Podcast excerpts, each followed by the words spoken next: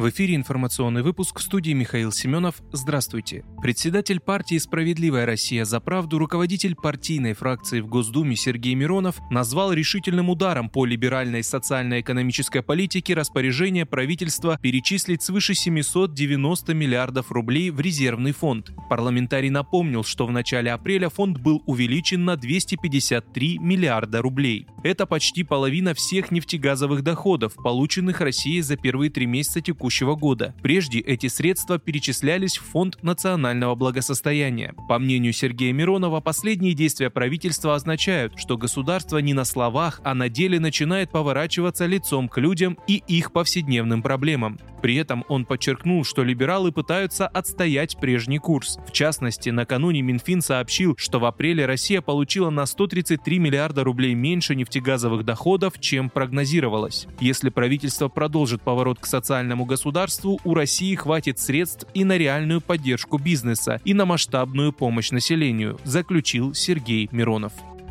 Российский магазин приложений на Android стал доступен для скачивания всем пользователям. Отмечается, что в нем уже представлено более тысячи программ. Скачать приложение могут все желающие с официального сайта nashstore.ru, заявил гендиректор ОНО «Цифровые платформы» Арсений Щельцин. Уточняется, что на данный момент из маркетплейса можно скачать более тысячи приложений, среди которых Альфа-банк, Рутюб, Сбермаркет, Совкомбанк и многие другие. Он добавил, что создатели также запустили регистрацию иностранных разработчиков из Азии, Европы и Америки.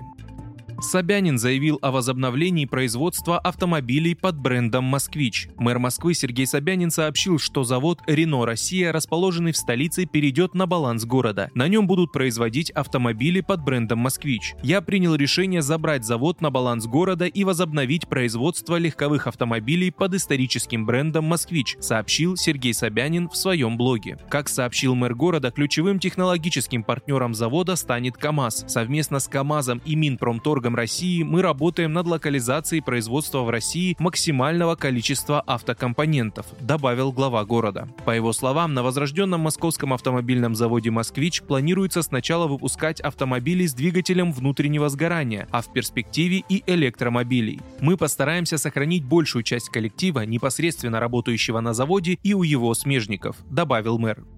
И последнее. Макдональдс объявил об уходе из России и продаже бизнеса. Компания заявила, что окончательно покинет российский рынок. Об этом говорится в ее релизе. Она также начала процедуру продажи своего российского бизнеса. Компания намерена продать рестораны в России местному покупателю. При этом рестораны не будут использовать логотип Макдональдс, что повлечет за собой отказ в использовании названия, логотипа, брендов и меню Макдональдс.